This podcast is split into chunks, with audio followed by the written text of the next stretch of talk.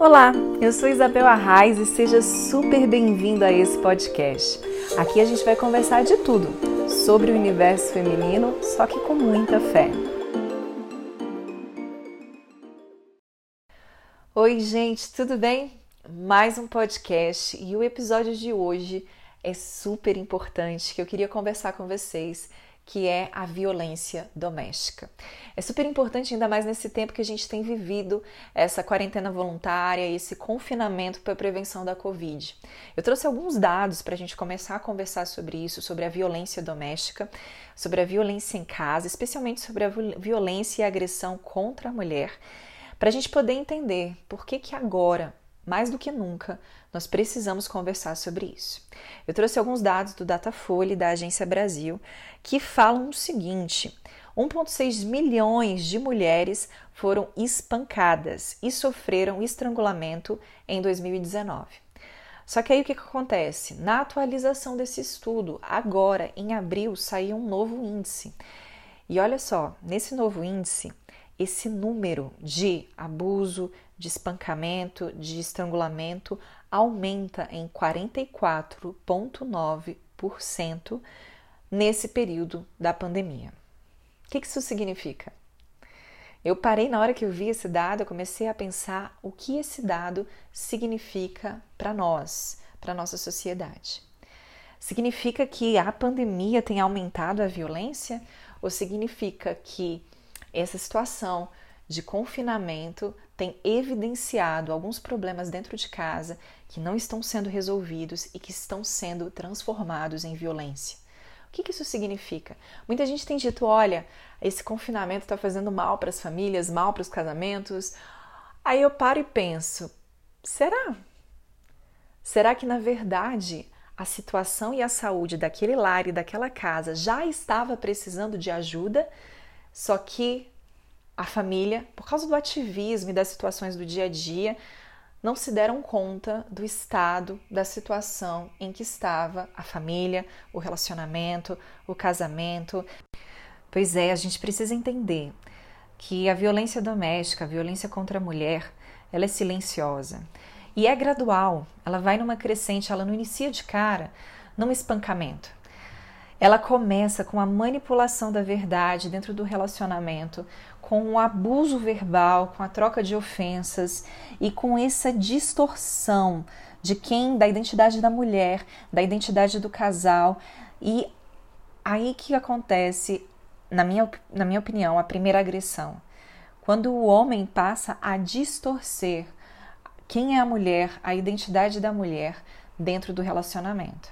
Começa a haver uma manipulação da verdade. A verdade passa a vir de forma tão distorcida que o que acontece? A mulher passa a se sentir em dívida com o agressor, em dívida com o seu esposo, o tempo inteiro nessa dívida, como se fosse um jogo onde ela precisa acertar para não receber uma punição.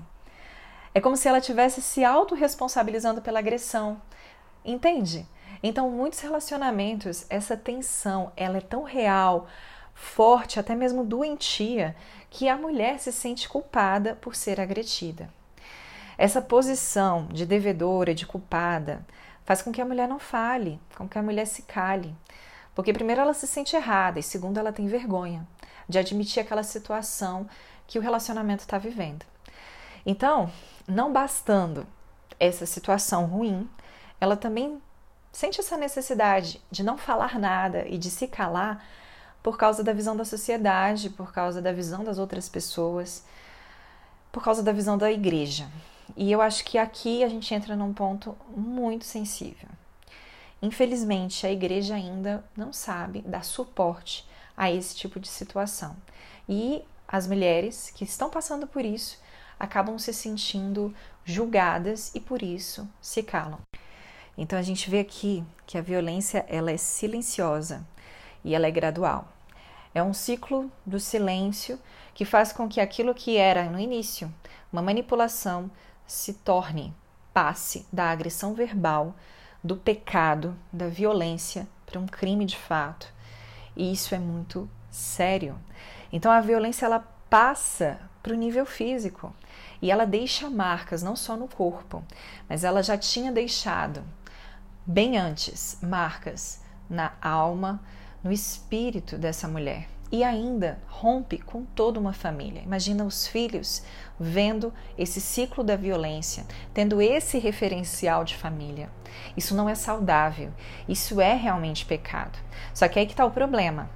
A igreja muitas vezes ela não sabe combater a violência doméstica, ela não sabe dar suporte a essas mulheres que estão passando por esse tipo de situação. E eu não estou dizendo que isso acontece em todas as igrejas. Eu estou dizendo que, em geral, o corpo de Cristo não sabe lidar com isso. Eu já ouvi de algumas pessoas falando o seguinte: Ué, em briga de marido e mulher, ninguém mete a colher. Quem nunca já ouviu isso? Pois é. Tem gente que aplica isso mesmo com a verdade, conhecendo a verdade do evangelho. Sendo que não é por aí, a igreja, ela deve interferir exatamente nessa hora, quando o que ainda está acontecendo é pecado, antes que aquilo se torne crime. Isso que eu estou contando para vocês, para mim, é o retrato de mulheres que são envergonhadas, que estão cada vez mais escondidas com medo, porque na hora que elas vão pedir ajuda na sua igreja local, são aconselhadas ao perdão, mas sem o casal ter passado por um tratamento, sem um acompanhamento, sem uma mudança real. Eu não estou dizendo para você que Deus não pode transformar. Eu tenho absoluta certeza que Deus pode transformar. Mas para que o pecado aconteça, para que o pecado seja vencido, curado, a ferida ela precisa ser exposta para que seja realmente curada. Para que o milagre aconteça, o braço mirrado precisa ser mostrado, estendido, para que aquilo seja transformado. Não adianta você dar um perdão cego, perdão genuíno, ele tem que preceder o arrependimento. O arrependimento ele precede mudança, e a mudança é o que faz com que o pecado seja cessado e não se torne crime e famílias venham ser restabelecidas perante Deus e perante os homens. Então a gente não pode mais ser uma igreja míope, entendeu? Que só vê o pecado quando aquilo é grande. Eu tenho miopia, por isso que eu tô falando isso. Eu preciso de óculos para ver os detalhes. E hoje a gente tem que ser um corpo de Cristo mais ativo, que presta atenção ao nosso próximo, como gostaria que prestassem atenção a nós mesmos, em nós. Sabe, é esse amor ao próximo como você ama a você mesmo, isso deveria acontecer. Aí a gente volta para uma questão: será que a gente está se amando o suficiente? Vai ser um tema aí para um próximo podcast. Mas o que eu quero falar para vocês é isso: não, não podemos nos tornar um corpo de Cristo míope, que só enxerga as coisas quando são enormes. A igreja que não vê as pequenas falhas, que só consegue ver algo grande que já se tornou crime para agir. Deus quer transformar.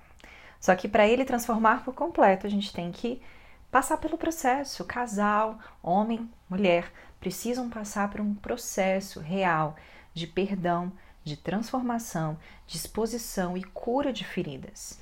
E eu falo isso para vocês porque a gente consegue enxergar que o pecado é um problema no caráter. Porque aqueles filhos que são redimidos por Deus refletem o caráter de Deus, que é o amor. Então, o homem que agride a esposa, ele precisa de tratamento no seu caráter. A mulher que agride o seu marido, seus filhos, precisa de tratamento no caráter também.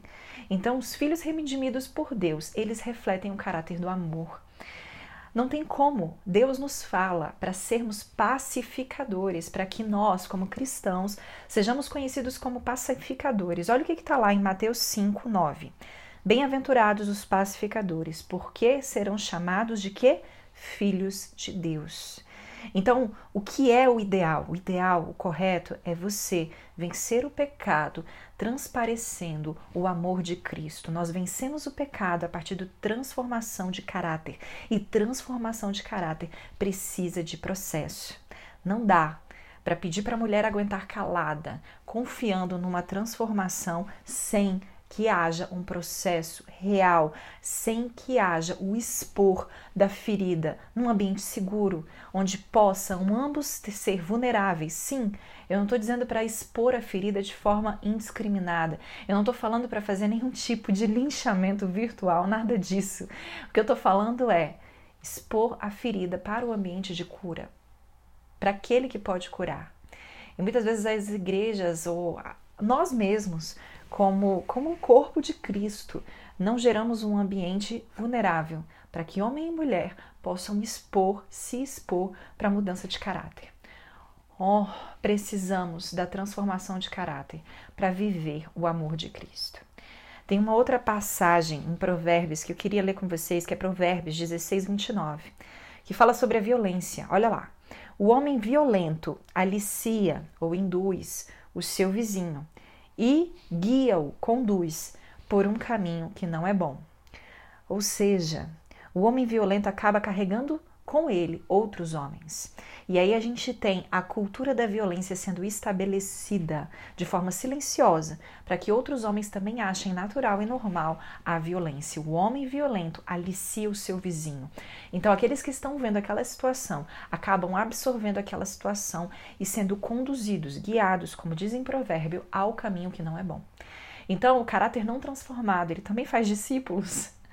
O homem não transformado, ele também tem seguidores, tem pessoas que o imitam. A questão é, temos que ser cada vez mais parecidos com Cristo, para que a transformação em nós possa transformar outras pessoas. Mas muitas vezes temos vergonha de expor as feridas para a transformação. E aí a gente também faz seguidores da omissão, seguidores do encoberto, seguidores das aparências. Um outro versículo que eu queria falar aqui com vocês também está em Provérbios. É o 31, do 8 ao 9. Olha só o que está lá. Erga a voz em favor do que, daqueles que não podem defender-se. Seja o defensor de todos os desamparados. Erga a voz e julgue com justiça, defenda os direitos dos pobres e dos necessitados. Olha aí. Então, a gente sabe que aquele ditado popular que diz que em briga de marido e mulher ninguém mete a colher, tá errado. Nós devemos erguer, erguer a nossa voz para aqueles que precisam. Então, se a gente está vendo a violência acontecer, nós devemos sim estender a mão para ajudar e, dependendo da situação, denunciar. É necessário que a violência cesse antes que seja fatal. Então, nós não podemos nos calar diante da violência. Nós devemos erguer a nossa voz em favor de quem não pode se defender. Outro versículo importante é aquele que está em 1 Coríntios 7,16. Olha só. Pois você, ó mulher, como sabe se salvará o seu marido? Ou você, marido, como sabe se salvará a sua mulher? A gente tem que entender que o caráter ele é individual. Homem e mulher devem buscar santificação, cura interior em Deus, entendendo que é individual sim, a salvação é individual sim, e o seu crescimento, a sua melhora individualmente fará com que o casamento e a família cresçam também em Deus. Então é muito importante você se colocar e se autoanalisar nessa posição de se expor a Deus para a cura e entender que quem está te agredindo, o agressor, vai ser julgado por Cristo. Vai ser julgado e a justiça de Deus virá sobre a vida dele, assim como a justiça de Deus vem sobre a sua vida. Então, não ache que aguentando tudo você conseguirá transformar o seu parceiro porque você quer que ele seja salvo. Não, é o contrário. Quando você expõe a situação, você muitas vezes dá oportunidade para a transformação acontecer. São nos grandes vales em que Deus resgata e traz revelação do que precisa ser transformado. Se ainda assim essa pessoa não quiser mudança, não se preocupe, olha lá o que, que diz em Coríntios: a salvação é individual. Por mais que vocês estejam numa aliança ou estiverem numa aliança, as escolhas de estar em pecado ou sair do pecado são individuais. E por último, eu quero falar da importância da família e o quanto a gente deve, sim, lutar para construir uma família saudável. Porque a família é propósito de Deus nessa terra, homem e mulher juntos, eles constroem um ministério chamado família que reflete em gerações nessa construção do reflexo do caráter de Deus aos homens. Uma família bem construída, ela modifica gerações de filhos e traz homens cada vez mais próximos da vontade e do desejo do pai. Mas e quando isso não é mais possível? Quando a violência e as agressões tomaram uma proporção onde não há mais volta, onde o homem não consegue se transformar, não há transformação, não há o perdão e a agressão e a violência não para. A gente tem que agir antes de que aquilo se torne fatal. E uma coisa que a gente precisa entender é que Deus é bom. Deus é incrivelmente bom e ele não colocaria uma mulher em cárcere com um agressor, com um homem violento, apenas por causa da aliança do casamento. Por que, que eu falo isso?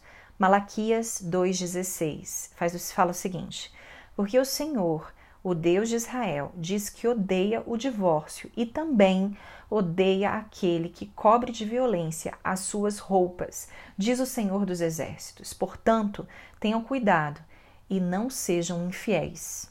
Ou seja, aqui Deus fala que ele odeia o divórcio sim, que o plano não é o divórcio. O propósito do pai é sim o casamento e a família. Só que ele também odeia o homem que se cobre de violência.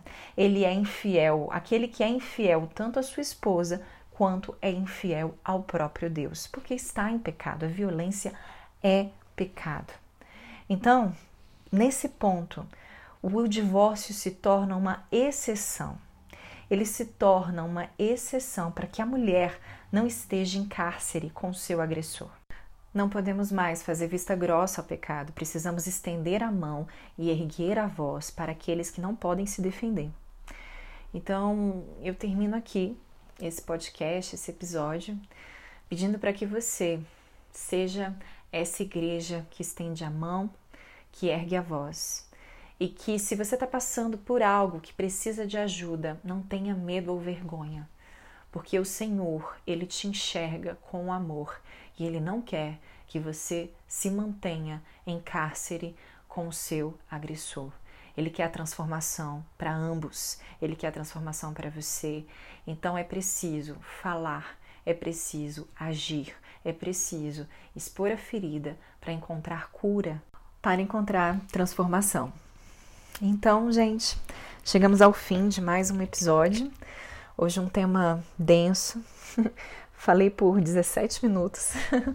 Espero que tenha abençoado você e que a gente possa sair daqui transformados, com a intenção de transformar outras pessoas. Um beijo grande e até o próximo episódio. Chegamos ao final de mais um episódio. E se você gostou e quer mais conteúdo como esse, Vai lá no meu Instagram, arroba Isabel Arraes. É isso, até o próximo podcast.